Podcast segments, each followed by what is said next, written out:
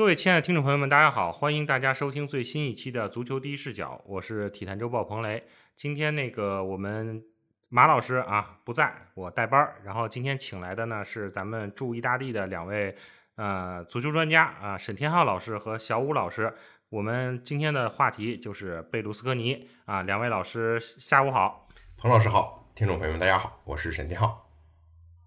我是小武。嗯，这个两位老师在。这个有自己的电台啊，但这次确实咱们要聊呃很意大利足球的这么一个话题，所以请两位老师来到第一视角跟大家一起呃沟通。这个不久前，反正是贝鲁斯科尼去世，这个消息呢是让人有些震惊，有些反而对我这个米兰球迷来说有些迷茫，就感觉怅然若失的那种感觉。然后呃，两我先就问问吧，两位老师在。就是收到这个消息的时候，第一反应是什么？就是或者最初的感觉，沈老师。呃，我收到这个消息的时候还在土耳其，因为我之前是去现场看了欧冠决赛。呃，说实话，我本来是打算这六月十二号嘛，当天是，呃，但是转一转玩两天，结果突然传来消息，贝鲁斯科尼去世了。呃，稍微有一点吃惊，因为这个消息是一个是一个大新闻，毕竟它是一个呃，不管是从体育层面上还是从其他层面上来说，都是非常重要的一个新闻。但是另一方面来说，呃，好像又是意料之中，因为老贝他的身体确实已经非常非常不好了。他其实是在今年的三月底就入院检查，然后检查出他这个白血病。呃，他这么大岁数了，实际上这个时候大家已经明白，呃，其实只是时间问题了，对吧？嗯，所以之后他又一次入院，他其实从来就没有真正的从米兰的这个圣拉斐尔医院。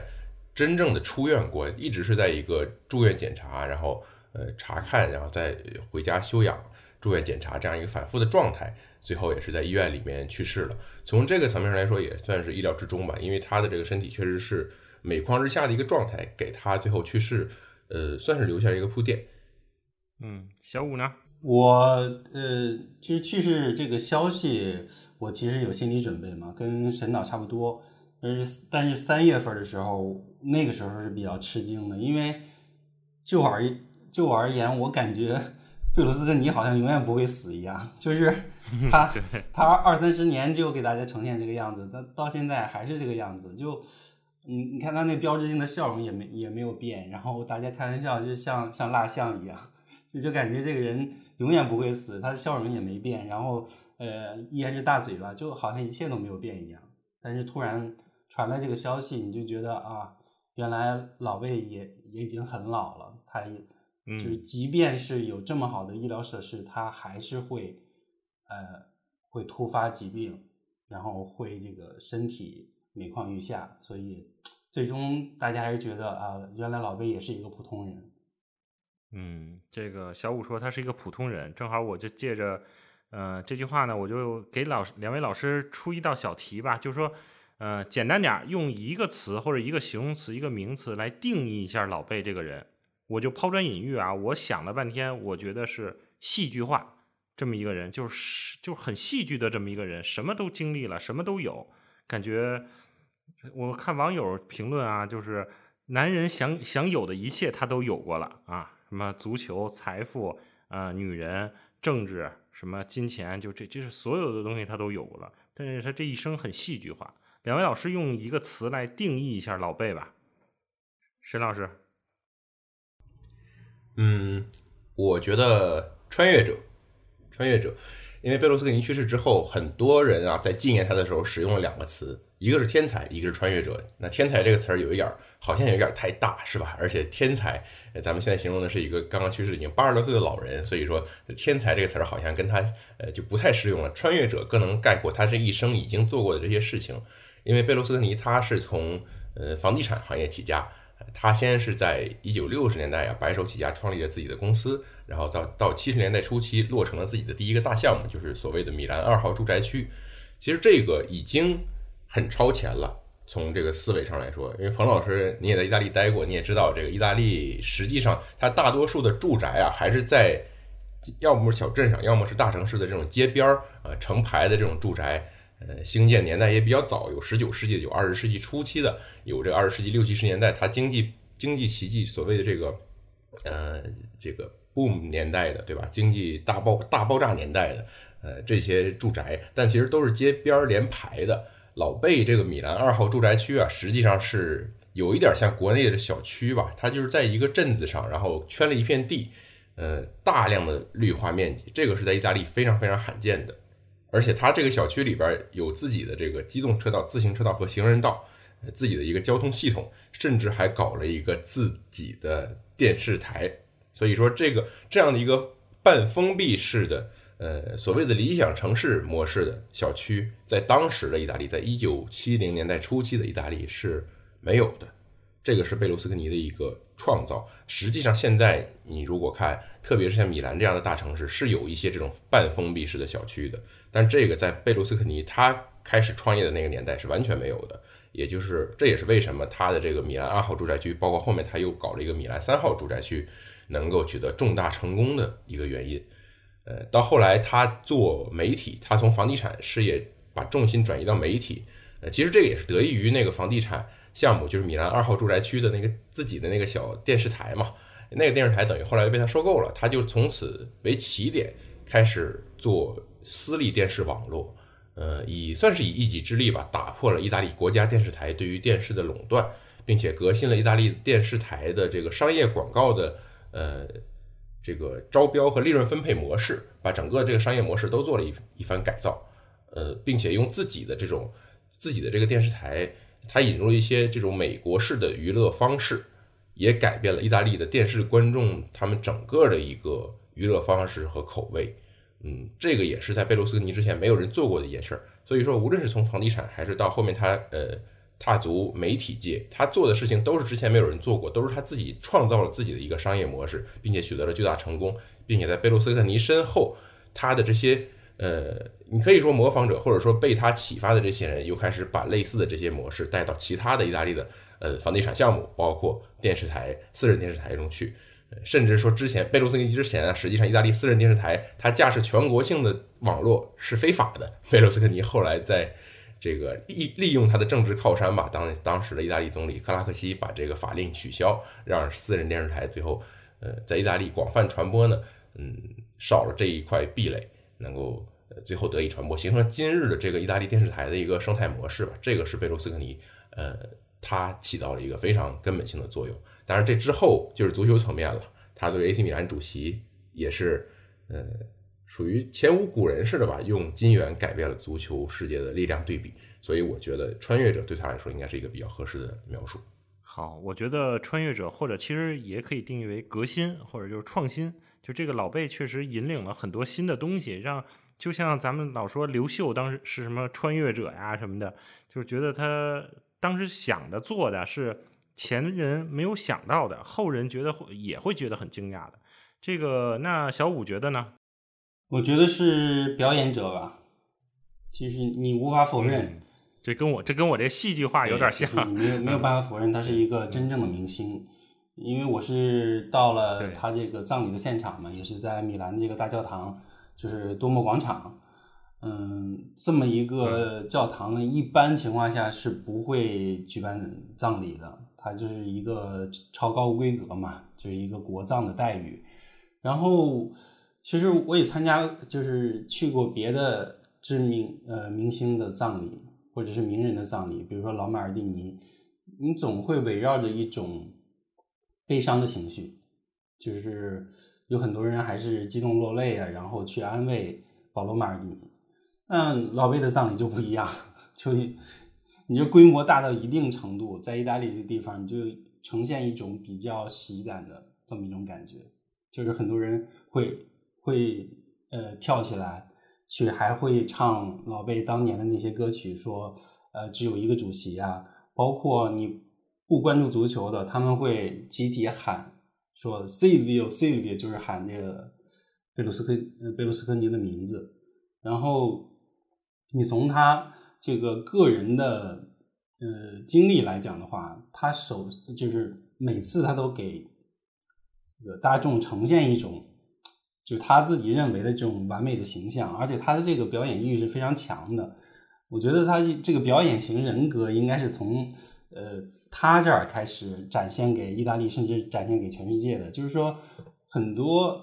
嗯，他肯定是对于全民众来讲都是一个真正的明星。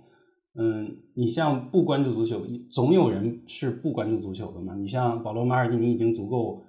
呃，足够优雅，足够出名，但是总有人他就压根儿就不看足球嘛。但是我觉得没有人不认识贝卢斯科尼。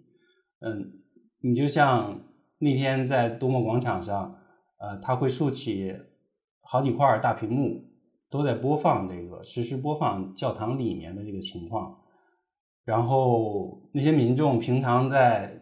这个，因为那也是一条购物街嘛，所以平常都是熙熙攘攘的。然后大家也不会呃从中这个在大街上过多的逗留。但是那天的话，呃，既然看到了贝卢斯科尼葬礼的这个情况，他大家都停留下来去驻足观看，然后就好像确实是在看看一个明星，看一个大的热闹。就是这个是给我的。最大的一个感觉。行，其实我本来想接着就是聊聊米兰啊，但是我借着小五这话题，我就想提前问一个问题，就是，呃，对中国人来说，贝卢斯科尼是一个概念，甭管他政治上、经济上还是足球上有好有坏，但是对意大利人来说，贝鲁斯科尼到底意味着什么？就是意大利人对他的这个叫生平啊，或者对他的定义评价，到底是好一点还是坏一点，还是就是好呃好坏都有啊？沈老师。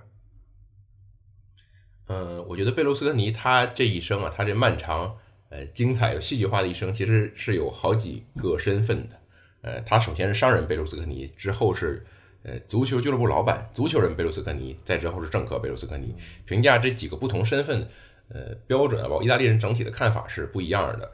绝大多数意大利人都非常认可商人贝卢斯科尼他的这个商业头脑，他呃非常具有魄力，他也非常具有像像我们之前说的这个创新意识。呃，他在这个房地产和媒体，嗯，媒体层面上取得的成功是毋庸置疑的。呃，基本上没有人会怀疑，作为足球俱乐部主席贝卢斯科尼他取得的这个巨大成功，哪怕是很多呃国米球迷也承认。呃，虽然我们更爱莫老爹莫拉蒂，但是贝卢斯科尼作为就足球俱乐部老板，他的脑子更清醒。他更明白怎么带自己的球队，通过自己的方式取得成功。他更明白怎么样让自己的球队在世界范围内获得这种巨大的影响力，成为最具价值的足球品牌之一。这个是贝卢斯科尼比莫拉蒂，包括其他绝大多数或者几乎说所有的呃俱乐部老板都更加擅长做的事情。贝卢斯科尼甚至作为 AC 米兰老板，他以一己之力吧，我觉得可以说是动摇了阿涅利的尤文在意大利范围内绝对的这个老大的一个地位，因为被毕竟 AC 米兰在老贝的治下成了。意甲获得冠军杯或者说欧冠次数最多的球队，在欧洲范围内取得了一个无与伦比的影响力。呃，咱们到这儿为止说的是商人贝卢斯科尼和足球人贝卢斯科尼，呃，这个评价是基本上完全正面，呃，非常认可他的能力的。政客贝卢斯科尼对他的评价其实要复杂的多得多。呃，老贝他本人的政治坐标是一个，他是属于中右联盟嘛，当然他的这个所谓的右跟如今意大利掌权的这些。呃，右翼政客像这个梅洛尼，包括之前的这个北方联盟的呃党魁萨尔维尼，他们又不完全一样。呃，他的这个中右可能更偏中，而不是偏右，他更他更可能和其他的这些中间党派，甚至是左翼党派联合在一块儿。呃，当然这个就不延展说了。总的来说，贝卢斯科尼他呃实际上算是四次当选意大利总理，嗯，留下的影响是非常复杂的。意大利人当然会因为自己的政治坐标，因为可能一些左翼的支持者会觉得贝卢斯科尼是一个呃不好的政客，有一些右翼支持者会从心底里比较认同贝卢斯科尼，但是依然有很多人觉得在贝卢斯科尼的治下，或者说在贝卢斯科尼从一九九四年他当时发表了一个宣言，他说我要呃我要上场了，他用了一个类似于足球运动员一个足球式的表述来呃。宣告自己踏入政坛的这个时刻，这个是一九九四年的一月份。从这个时候开始，一直到贝卢斯尼，其实他在去世之前依然活跃在政界。他在去世前的一个月左右，还仍然是通过视频的形式，呃，给他所在的这个意大利力量党的一次集会上发去一段视频，呃，意思是告诉他们，呃，自己和他们依然在一起吧。呃，他的这个政治生涯，嗯。非常漫长，对吧？接近三十年的时间，但是从一九九四年到现在，很多人觉得意大利其实是在其实是变差了，就是在贝卢斯尼的任上，他并没有让这个国家变得更好。所以从这个意意呃这个层面上，作为意大利人的呃很多人，他们对老贝是缺乏认可的，或者说更多的是一个批判性的眼光。当然，特别是一些左翼的媒体啊，像这个《共和报》等等，呃，这个对老贝的批判就更加的激烈一些了。嗯，那小五呢？我觉得这延续的这个神导的这个说法吧，其实当时在政坛的话，呃，老贝能够进入政坛，我觉得是一个顺水顺水推舟的这么一个水到渠成的这么一个事情。因为当时，嗯，我觉得老贝他并不是一个呃只贪钱，只是一个呃完全向钱看的这么一个商人。他是在每一行他都有一个一定的开创性的，无论是房地产，还是说媒体业，还是说足球，那最后到政坛好像没有没能做到前三个领域那么成功，但是他进来的那个场合是非常适合他的，因为在他之前是意大利这个有一个叫天天主教民主党嘛，它是有这个宗教意味存在的，嗯，所以他那个时候整个意大利是。呈现一种比较保守的这么一个态势，然后大家民众也都这个厌倦了，说既无所作为，你还特别腐败这么一个政坛的现象，所以老贝这样的人进来的话，大家那时候大都觉得啊，有一个明星进来，是不是能够帮助到我们这个国家？然后那个时候，其实意大利的这个文化传统是喜欢谈论政治，然后就是想推他的这个人呢。呃，他这一些幕后推手，就发现所有人都在谈论政治，所有人都在谈论足球，然后所有人都在谈论谈论贝贝鲁斯科尼。那为什么不让贝鲁斯科尼来竞选总理呢？然后最后他进入政坛，他就真的成功了。这个就是一个明星的这个政客的这么一个路线，我觉得是在贝鲁斯科尼时代才真正开创了。这个也算是一种开创者吧，嗯。但是，就像沈导说的，他最后没能做到在其他领域，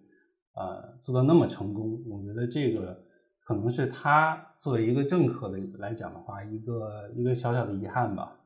嗯，这个我记得我们当时上大学的时候学意大利语嘛，这个专门开了一个课，就叫政党课还是叫什么政意大利政治课。当时就觉得这意大利政治太太乱了，就是一会儿这个上来，一会儿那个上来。这我觉得是大学期间学的最最难的课。这个意大利社会是不是这个政治就是就是你方唱罢我登场，就是特别特别乱啊？沈导，对，从目前的意大利政坛，实际上是一个没有任何党派能够控制绝对多数的。实际上，在上一次意大利大选中，即使是现在这个现任总理梅洛尼，他这个掌控的这个意大利兄弟党，其实也只有百分之二十出头的一个选票，所以大家都只能通过组建执政联盟啊，拉拢其他的党派。呃，来获得一个多数席位，来取得这个执政权。当然，这个联盟里面票数最多的党派也就成为执政党，呃，是这样的一个模式。呃，所以现在来看是比较混乱的。呃，现在非常清晰的一个，给人非常清晰的一个感觉就是，呃，好像这些党魁们，也就是包括现任总理梅洛尼，包括这个有一些对意大利意大利政治有一些了解的朋友肯定认识的萨尔维尼，包括贝卢斯科尼自己。呃，包括一些其他的左呃中左联盟那边的政客吧，呃，好像他们个人的这个形象更加凸显一些。你像包括意大利的这个前总理伦齐是吧？伦齐这个曾经是佛罗伦萨市长，当时给人印象不错，但是后来呃作为总理不成功，现在给人感觉有点油腻。然后他也是这个经常反复横跳的一个政客，现在变成，呃，好像都是这些政客本人成了明星，这个是跟前贝卢斯科尼时代有明显区别的。呃，小五刚才也说了，这个意大利当时有天民党，对吧？包括有这个社社会党等等。呃，这当时其实意大利是一个党派政治，是由三大党呃占据这议会席位绝大多数的一个党派政治。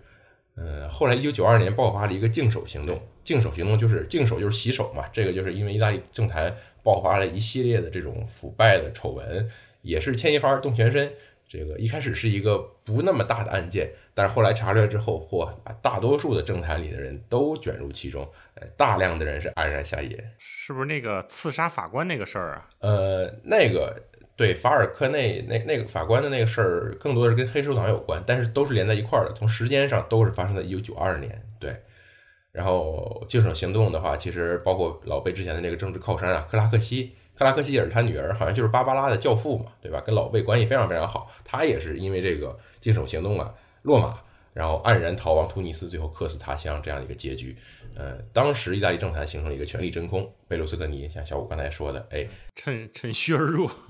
对，非常理想的场合。哎，直直接进入了政坛，以一个类似于救世主的姿态进入了政坛。就是大家当时因为禁手行动嘛，很多这个意大利的政客都落马，大家对于这个觉得非常失望，嗯，呃，觉得就是都乱七八糟的。但是贝卢斯科尼，你想他在一九九四年之前，他基本上做成了自己想要做的所有的事儿，而且都是取得了巨大的成功，非常耀眼的一个人物形象。就是这样的一个人，他进入政坛，大家觉得，哎，他一定能够带来一些不一样的东西。实际上，贝卢斯科尼的支持者们有一首歌嘛，对吧？意大利语叫 Meno male che Silvio c'è，也就是说，幸好还有西尔维奥在。这是很多人对于他的一个看法，就是说，即使万般不顺，即使这个世界已经乱七八糟了，但只要有西尔维奥，只要有贝卢斯科尼这样一个能力非常强的、非常具有人格魅力和魄力的人存在，一切就都还有救。这是他的支持者们对他的期望。然而呢，政客老贝实际上显然没有完成他支持者们对他的这样的一个期望。呃，也没有完成人们对对他就好像觉得他来了一定能改变一切，一定能够让很多事情做得更好，一一定能做到很多其他人完全做不到的一些事情，这个他没有实现。呃，这个是作为政客他的一个遗憾。呃，也确实是导致现在意大利政坛乱七八糟吧。呃，比起一九九二年那会儿啊，莫不如说是另一种乱法了，不再是政党间的这种角力，而是政客之间的互相扯皮。实际上，意大利频繁的这些总这个总理人选的更替呀。没有任何一个政党目前能占据优势，没有任没有一个恒长的政治纲领，呃，大方向反复的变，甚至像德拉吉这样曾经当过欧洲央行行长这么优秀的一个人才，也不能在意大利总理的位置上坐很久，坐了一年也就下去了，因为呃，搞权力之间的对太复杂，这个在这个舞台中央的人太多了，他们互相牵制，互相这个什么，包括像刚才说的伦齐，他现在就是一个专门捣乱的，呃，这个。造成这样的一个局面，实际上是一个所谓的后贝卢斯科尼时代了，是从贝卢斯科尼开始导致呃导致的这些可能党魁的个人形象越来越大，然后整个政局越来越混乱，这个是跟他有关系。明白，明白。那个，咱们就借着这个救世主这个话题啊，这个贝勒斯科尼在政坛上没成为救世主，但是对 AC 米兰来说，他确实是一个救世主。在这个前面的这个法里纳吧是破产，把米兰的差点弄成破产。然后贝勒斯科尼天降叫什么天降主席，把米兰带成了欧洲，呃，意大利或者欧洲最好的俱乐部。这个小五，我不知道你是不是米兰球迷啊？你你你可以聊聊，就是说贝鲁斯科尼对米兰足球的这种 AC 米兰的这种一种改变或者拯救吧，可以聊聊这个这个心路历程或者感觉。贝鲁斯科尼进来的时候，其实呃，贝鲁斯科尼他是个大嘴巴嘛，第一代大嘴巴，就是足坛当中。你就感觉他说话是没边没际的，就是他呃入主的时候，哎就会放下一些豪言壮语，然后大家就好像在嘲笑他，因为他来的时候米兰是濒临破产，然后刚刚升级，他是这么一个保级队的这么一个一个水平。当然从整体实力，这个队中还是有一些很好的球员的。然后这个也是成为了后面卡佩罗和这个萨基他。呃，最终取得成功的一个一个班底吧。但是那个时候，大家对米兰的这个定位还是比较低的，所以他那个时候说，不但要在国内赢赢得冠军，还要在欧洲赢得冠军，就大家觉得他在他在吹牛皮。但是他就真的做到了，而且就像我之之前说的，他不是特别在乎钱，所以他在这个投资米兰的这个过程当中是呃毫不吝惜的。而且他还是有一定眼光的，他特别，因为他是一个电视人嘛，所以他就是通过电视这个媒介，或者是通过他现场观察，他就觉得，呃，以他这个眼光，个人的眼光，他就觉得啊，有些球员，嗯，如果他看上了，就立刻让这个加利亚尼把他带过来，这个是不惜一切代价的。就你像签下很多球员，你像呃萨维切切维奇这个。球员，我觉得是，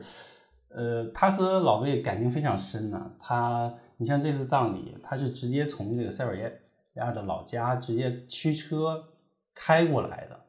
就开了一千公里。你你能想象他这个是多么虔诚，他和老贝的这个感情有多深。据说当年是这个老贝是看他好像穿着这个尤文图斯的球衣登上了一本杂志，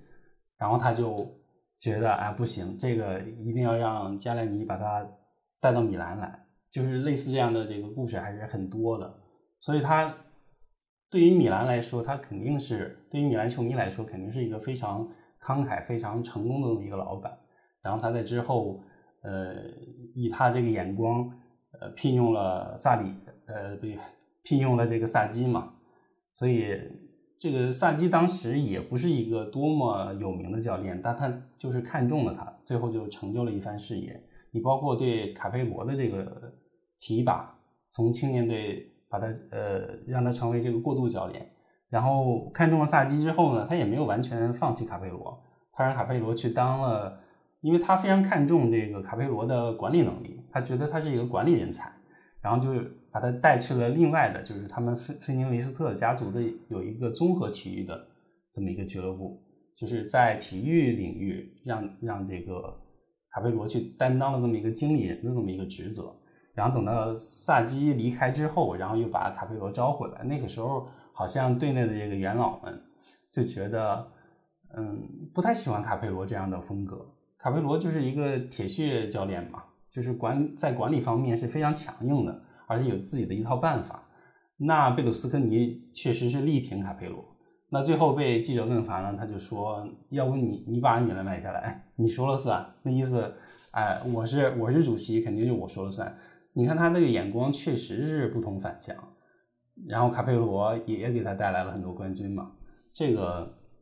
无论从眼光还是说这个投资的力度来讲的话，他都是一个非常非常好的主席。然后一直沿用到他呃后这个执呃这个执掌米兰的后期嘛，就是大部分时间都是非常成功的。嗯，这个那沈导觉得就是呃贝卢斯科尼。怎么说呢？咱咱们就说他创建了这三王朝：萨基、卡佩罗、安切洛蒂。就是他在这个作为老板期间，他对米兰的改变是什么？就是他他我我看一个说法，就是说他把这个家族式的这种管理的这种理念融入到了米兰更衣室。总感觉米兰更衣室是和别的更衣室是有区别的，像元老桌啊这些东西。然后他又能经常进入更衣室跟大家打成一片啊，唱歌啊，呃，开玩笑啊。就是说，就是你对贝鲁斯科尼管理米兰有什么，就是对有什么，就是比较有意思的一些看法呀，或者什么？贝鲁斯科尼他是一个喜欢强势介入的老板，这个大家都清楚。呃，他在一九九四年从政之前，实际上他对米兰俱乐部相对来说是更上心，也有更多的精力投在俱乐部上面的，所以他经常来到更衣室，经常直接的以自己的方式介入俱乐部管理，并且像小五刚才说的，用自己的方式扫清。他的教练在管理球队上遇到的一些困难和障碍，无论是萨基和卡佩罗，其实在他们执掌米兰的初期，都是遭遇过一些这个球队内部元老、重要球员的一些不信任。你萨基当时是从帕尔马过来嘛，当时帕尔马还在意乙踢球，萨基是在之前一年的意大利杯上淘汰了 AC 米兰，吸引到了米兰的注意。呃，但实际上萨基刚刚来到米兰啊，他就希望，我记得是让这个呃巴雷西和塔索蒂吧，让他们模仿。帕尔马当时阵中的两名后卫学习他们的比赛风格，那这个你像巴雷西、塔索蒂当然不会愿意了，觉得你是谁呀？你你居然这么指导我们是吧？呃，所以萨基一开始是遇到了一些困难的，呃，但是贝鲁斯科尼强势介入，为萨基树立了权威，包括后面在卡佩罗时代也是一样，这个确实是他的存在让这两名主教练的工作变得更稳固了吧。呃，萨基后来在不同的场合反复提到，贝卢斯尼当时用三个意大利语单词儿，呃，阐述了他希望看到这支球队的样子，阐述这支球队的一个原则吧。这三个词儿是这样的，叫做 convincere, divertire e vincere，也就是令人信服，呃，踢得精彩，赢得比赛，而且是按照这么一个顺序，也就是首先要令人信服，这个是跟之前意大利足球非常非常不一样的。贝卢斯尼之所以他彻底改变了人们在纪念他的时候说的是，他不仅是 AC 米兰俱乐部的功勋老板，而且特彻底改变了意大利足球。这个是因为在前贝卢斯科尼时代，意大利足球毕竟是以呃这个链式防守啊、高效反击著称的，以这种顶级的后卫闻名的。呃，在一九八零年代之前，意大利历史上最成功的几支球队，对吧？像一九七零年代的尤文图斯，六十年代的这个大国际，包括六十年代两夺冠军杯的 AC 米兰，都是以这种链式防守，从这个罗科到埃雷拉，对吧？这些主教练也都是都是以链式防守闻名的。呃，但是萨基不是，萨基他创造了这种所谓的萨基式的足球，而且萨基后面影响了非常非常多的足球人，包括像现在的克洛普，他觉得萨基是自己的灵魂导师啊。但为什么会这样呢？一方面是萨基他自己确实有自己的一套，他自己确实有自己独到的一种战术呃理念，一种战术理想，并且成功的把它贯彻到了这支球队。另一方面也是因为这就是贝卢斯科尼他作为足球人，他作为足球俱乐部老板，他自己在孜孜追求的这个东西。呃，萨基呢满足了贝卢斯科尼的要求，但是贝卢斯科尼下的指令是最重要的，也就是说不仅要赢球，而且要踢得漂亮，而且要令人信服。呃，所以实际上你看 AC 米兰。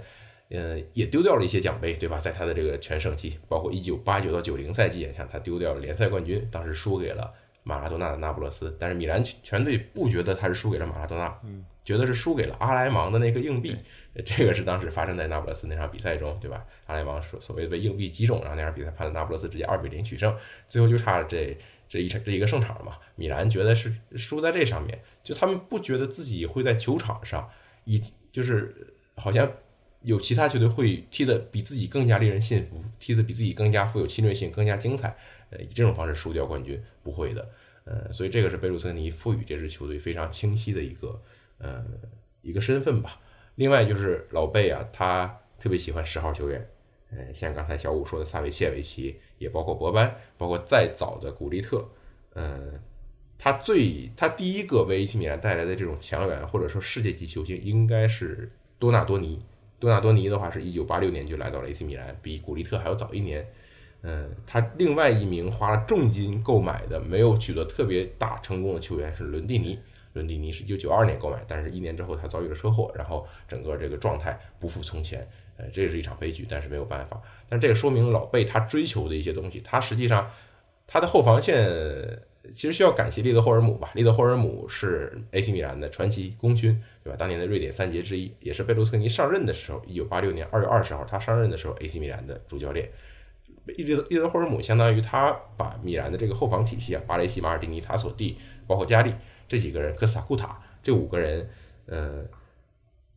打造成了一个米兰日后的常规的后防班底。后防线之后就没怎么动过了，但是前场，嗯。走马灯般的更换球星，对吧？荷兰三剑客之后还有博班和萨维切维奇，还有这些人，这个是老贝他用自己的钞票啊给 AC 米兰带来的这些球星，呃，这些十号球员也足够呃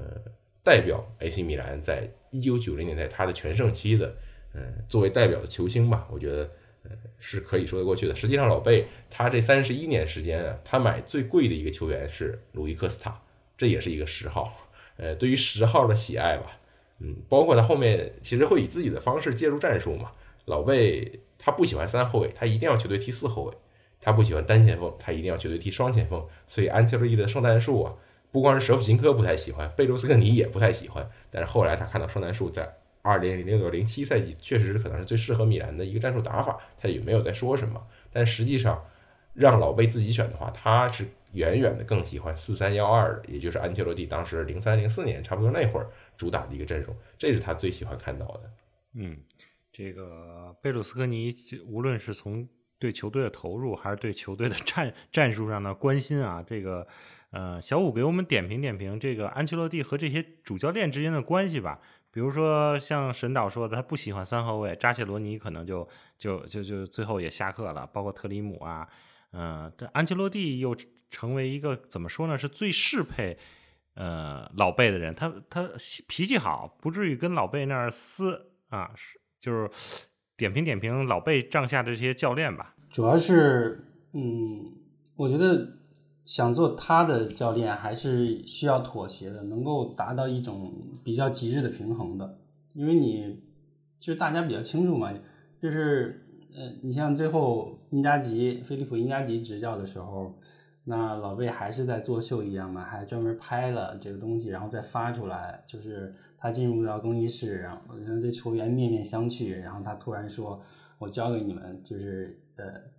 给这个英加吉演示。因为英加吉他不是那种大大咧咧的那种教练，或者说在球场上那种特别张扬的大喊大叫，不像他的这个庆祝呃进球，作为球员庆祝进球之后的那种比较神经质的那种表现。他在球场上，包括在管理更衣室的方面，可能相对比较内敛一点。然后那贝卢斯科尼就给给那儿演示是吧？啊大嘎嘞，就特别的那种外放的，嗯呃，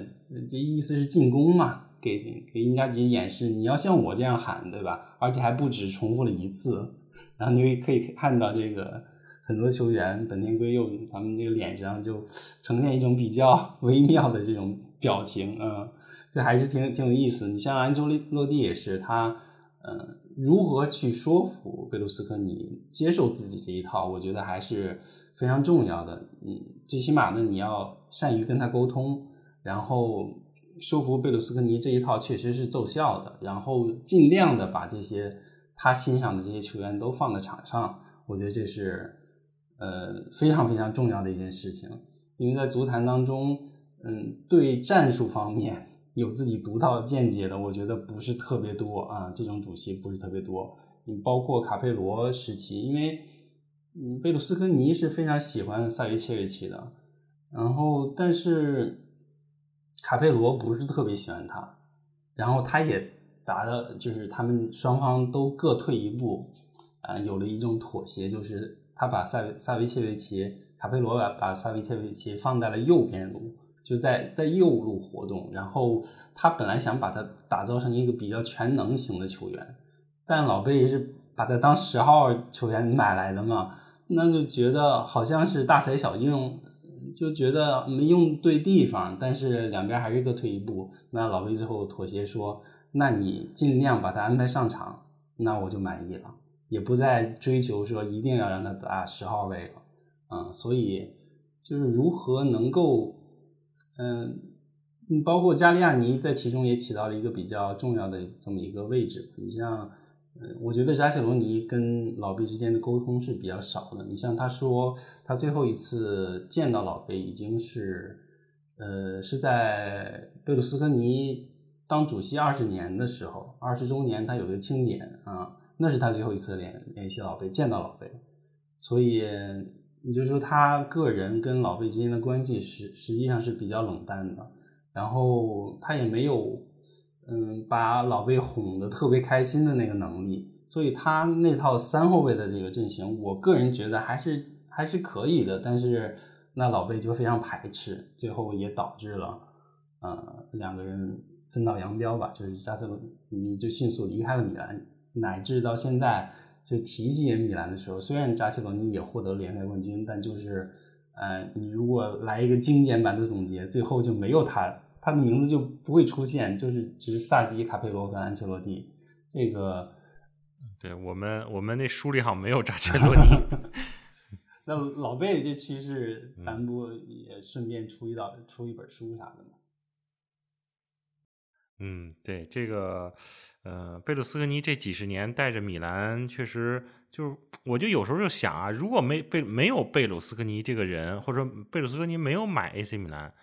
，AC 米兰也许还能继续成为一个比较呃一流强队吧。但是感感觉成功应该不会像现在这么这么庞大，培养出这么这么大规模的 AC 米兰球迷，尤其在中国，我觉得中国球迷对贝鲁斯科尼的。呃，观感应该都是比较偏好的，尤其是米兰球迷。呃，但是呢，大家就是这还很多人都会很介怀的，就是到了后期啊，他一方面是卖人啊，一方面最后又又又把俱乐部卖掉了，有点就是不负责任似的，就是把俱乐部就迅速抛弃了。这个，呃，两位老师可以给我们回顾一下，就是他他当时是迫不得已啊，还是有什么其他的一些原因，就把米兰最后给。这么心爱的一个一个不说玩具吧，这么心爱的一个宝宝贝给就给放了啊，神导。嗯，我觉得两方面原因吧，造成了贝卢斯尼后期啊，他后期对米兰，呃，你可以说不上心，也可以说力不从心，反正总归就是那么一个状态，令人不满意。跟他前期啊前前中期吧，对 AC 米兰的这种大规模的投入，把球队带上欧洲之巅，形成了一个非常鲜明的对比。呃，一方面是贝卢斯科尼。他被自己在政坛的这种乱局所困扰吧，呃，他在这个意大利报金融危机对意大利影响非常大嘛，这个也影响了贝卢斯科尼的信任，实际上最终也导致他从总理的位置下野，然后再也没有回到这个位置上，而且贝卢斯科尼得罪了他在欧盟的这些重要的伙伴啊，萨尔科齐和特别是默克尔，他们非常不喜欢贝卢斯科尼，所以到最后贝卢斯科尼。其实二零一一年的贝卢斯科尼是以一个比较狼狈的方式最后下野了。他这几年啊，就是零九一零一一这几年，他那会儿还在这个他在米兰大教堂广场上，在那个应该是蒙纳多里书店的门口，然后这个被呃这个人用大教堂的模型砸到是吧？头破血流，应该也是啊发生在对二零零九年的冬天。对，那一阵儿他是比较 焦头烂额的一个状态，所以有一点儿无暇关注球队吧。对吧？嗯，其实零九年米兰卖掉卡卡，我觉得这是一个标志性的事件。虽然二零一一年赢得了联赛冠军，但是一一年阿莱格里的那支米兰跟之前的安切洛蒂或者再往前卡佩罗、萨基的米兰是没法比的。就是那个已经是处在一个呃盛期的黄昏的状态了吧？二零一零到一一赛季，实际上在这之后，米兰没有一年的表现是真的让大家非常满意的。呃，靠伊布的个人能力又撑了一年，但是也就仅此而已了。嗯，老贝确实对这个球队变得不上心了。一方面是焦头烂额，另一方面就是他可能觉得到了二零一零年代呀，这个足球世界里你运营一支豪门俱乐部的这个成本实在是太高了，他可能又觉得不值了。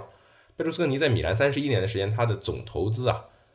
对这支球队的总投资就是通过增资等等，是在我没记错的话九点八七亿欧元这样的一个数字上。呃，当然之前用的是里拉嘛，实际上是就用当时的这个等价购买力来折折算的欧元。呃，总的来说是三十一年的时间，他对球队的投入没有超过十亿欧元。那你想想看，苏宁接手国米之后，二零一六年到现在这七年时间，苏宁已经投了八亿了，老贝三十一年投了十亿欧元，他取得了巨大的成功，他把这支球队，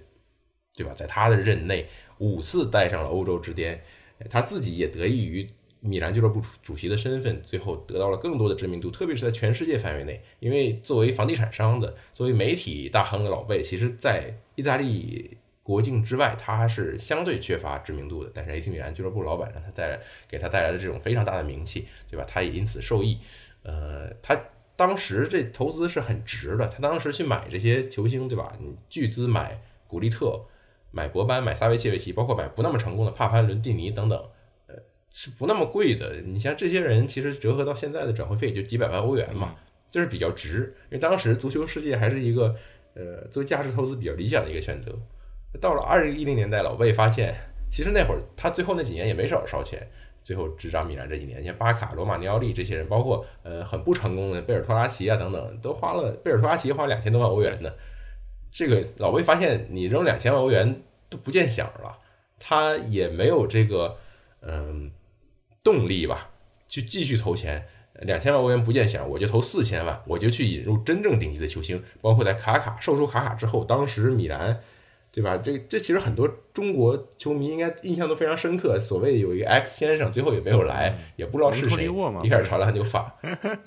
对，什么法布雷加斯啊，什么都没有来，对吧？那夏天来列亨特拉尔，这个不太管用。对，就当时这个老贝没有。这样的一个动力了，去继续进行这种非常有魄力的高价值的投资，嗯，到最后就是以这样一个方式吧，实际上出售给了中资，以一个不是特别负责任的方式结束了他在米兰的三十一年的主席任期。对，小五也就是报道了，当时报道了很多这个关于中资收购的这个前前后后，应该也是去了老贝那个别墅。别墅我真没去，别墅只是他单独邀请这个。李永红和哎和他的团队去的，那个时候照片爆出来的时候，大家都很惊讶嘛，就是因为中国这边也不知道他们具体是谁。然后他们签约那个酒店我是去了，嗯，因为他老贝这个别墅，他不是就是不不受到邀请，你没没有办法进去的，这个都是这个邀请外宾呀、各国领导人呀。嗯，去他那个地方，那那就是说，据你所知，当时贝鲁斯科尼是不是特别急于出手？就不管对面是谁，不管报只要报价稍微能接受，他就急于出手。对，是这样的，因为他之前还有一个 B 先生嘛，那个时候，呃，泰国泰国的嘛，就是你你可以想象，然后泰国、中国就跟这些嗯主流的这个投资的方向是不太符合的，但是它还是一种礼遇吧，就是送上标志性的背式笑容，然后面对媒体也大大方方承认说啊，这个呃等于是给这个购买者潜在的购买者去背书，然后就是可能他对这些投投资者不是特别了解，但是也愿意相信他们这个购买这俱乐部是诚心的，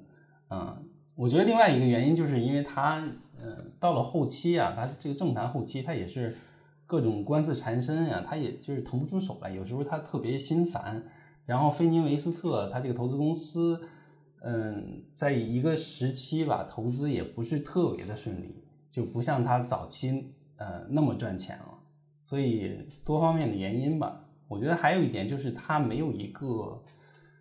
嗯。特别的像他一样对足球投入特别多热情的这么一个子女，他五个孩子没有一个像他这样的。如果像莫拉蒂家族是吧？有老莫莫拉蒂，有小莫拉蒂，嗯，就是有一种延续的感觉，这个是非常好的。但是他这些子女，尤其他这个女儿是比较反对他继续对这个俱乐部加大投入的。你说你说的是大女儿还是巴拉呀？巴拉拉纯纯粹是一个边缘角色，巴啦啦玩票的。那时候跟加利亚尼还还宫斗戏份，那时候大家都都很爱看米兰的宫宫斗戏，对吧？嗯，还是有有一些混乱的。然后老贝也没有说一定要插手怎么怎么样，那时候已经投入的热情不够多了。但是我相信他还是一直比较热爱呃 AC 米兰的，也热爱这项运动。你包括后面。去投资蒙扎，嗯嗯，买了一小号。他一开始出来的就是蒙扎，因为上赛季他是以一个意乙附加赛这么一个方式，意乙附加赛实际上参加球队非常多，然后赛制比较复杂，你你想通过这种方式获得升级名额是相当不容易的，也算上演了一个小的奇迹吧。所以，对那场最后那附加赛我看了，好像打到加时赛，各种跌宕起伏。就真的，我当时怕老贝，当时心里那个心脏病就发了。老贝还是比较淡定的，你像那个 淡定，加利亚尼不行。像那个在在雅典获得欧冠的时候，翘了个脚，然后晃晃脑袋那种悠然自得，这这种神态，我觉得一般人对一般人是做不到的。所以他收购蒙扎之后，然后带领蒙扎重新。回到呃，不是重新回到第一次升入意甲之后，他又开始大嘴巴了。他说他要把蒙扎，然后赢得意大利冠军，在欧洲也赢得冠军，赢得欧冠冠军。大家觉得又来了是吧？但是之前确实有成成功的先例，而且在呃上半程非常糟糕、战绩非常糟糕的情况下，然后加利亚尼去信任了嗯帕拉迪诺这么一个哎，这个算是菜鸟教练吧。然后，哎，结果带的是真的很不错，最后也完成了他这下下半程，感觉灭了好多强队。对，就是，嗯，算是完成了加利亚尼的这个目标，但是其实获得前十嘛，这么一个位置，差不多就是一个中游水平嘛。对。但是贝鲁斯科尼那意思，我们要未来是奔着这个冠军去的，但是他在这个如果是脱手的这这种情况下，表现的还是比较冷酷的。我觉得足球是足足球，可能生意是生意，它就是还是要考量的东西是比较多的，它背后要承担对要背负这个经济的压力，所以这不是传出消息，他在可能感觉自己身体不太行的前几个月，他就开始着手把这个想把蒙扎也出手的，有消息称他已经准备把这个俱乐部，而且是接近谈妥了，就是要卖给一个一个希腊的一个大亨。所以，嗯，从这方面你就觉得啊，好像蒙家刚刚有有这个兴起的意思，然后你又要卖了，但是这也没办法。如果就是贝卢斯科尼去世之后，你确实找不到一个他的真正的一个继任者。那加利亚尼岁数也非常大了嘛，他没有一个特别对特别稳固的这么一个延续性的感觉。嗯。反正对贝鲁斯科尼来说，不管是 AC 米兰还是蒙扎，终归是一个说是心爱的玩具吧。我觉得就是在他有能力投资的时候，就好好经营。当油王啊、美资啊都进来的时候，他这个两三千万听不出响了，他自己也很清醒、很冷静，就该该出手就出手啊。然后我觉得时间也差不多了，我最后一个小问题啊，就是因为我记得贝卢斯科尼说过自己是伯纳乌之后最成功的主席老板，他希望有朝一日，不管是圣西罗还是什么，会以他的名字命名。两位老师觉得，不管是圣西罗还是未来的新球场，有这个可能吗？以贝卢斯科尼来命名？我觉得不是没有这个可能。呃，实际上在贝卢斯科尼去世之后啊，他的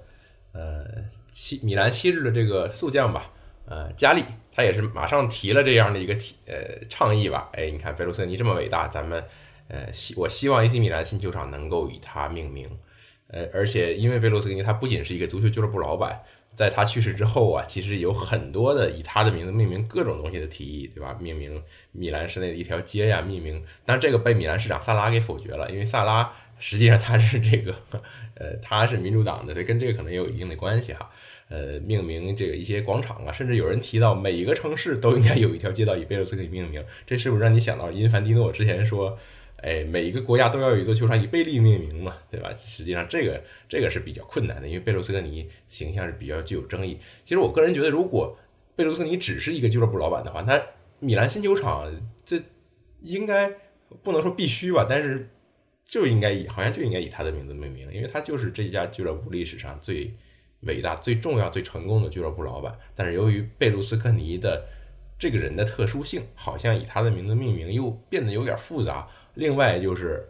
对吧？红鸟的 AC 米兰，好像红鸟对于这个急于摆脱这个历史，是吧？对他好像不会特别热衷，给我的感觉是。对，小五觉得呢？就是不是说你有这个意愿你就能实现的。大家也都知道，在意大利这个地方，那都是球场都是政府说了算的。那这个这个问题已经困扰米兰双雄很久了嘛？你想建，反正在这个梅阿查，在圣西罗，你要想改名的话，那太难了。那你要想建一个新球场呢，又不知道是猴猴年马月了。那你如果新球场真的建出来之后，那现在的美资他就是靠新球场的，他百分之百是会把这个冠名权卖出去。那就是你还是要达达到一个平衡吧，还是一个一种妥协的行为。你首先是要赚钱的，所以一你要是那可能到时候对意大利的这个球迷自发。对意大利的这个传统足球传统来讲的话，都是以这个，比如说俱乐部贡献最大的人，这个人不一定是主席，有可能是球员或者是教练，反正就是，呃，就是一种球场的纪念方式吧。就是大家去到球场的时候，呃，还是会在反复不停的。去念这个人的名字，我觉得这个传统非常非常好。但是现代足球是经验足球嘛，现在都是冠名权，你可以，你你未来如果是联合的这种方式，我觉得还是挺不伦不类的。你就说我们去到米兰的什么类似安安联贝鲁斯科尼球场，就很怪呀，就大家可能嗯，就是有一个还是有一个商用名，就是我觉得最最和谐的方式就是有一个商业名，然后有一个。呃，类似于球场的绰号这种感觉，大家会去球迷口中哎就喊，还是会喊贝鲁斯科尼球场这种，我感觉大家都比较接受。但是这是一个大趋势，我觉得大家也不用特别去纠结，一定要以老贝去命名一些关于米兰的东西。好，行，那时间也接近一个小时了，也。我们今天就聊老贝，就聊到这儿。反正感非常感谢两位老师抽出时间，嗯，也感谢听众朋友们收听。我们下期节目再见，两位老师再见，谢谢大家，谢谢彭老师，再见。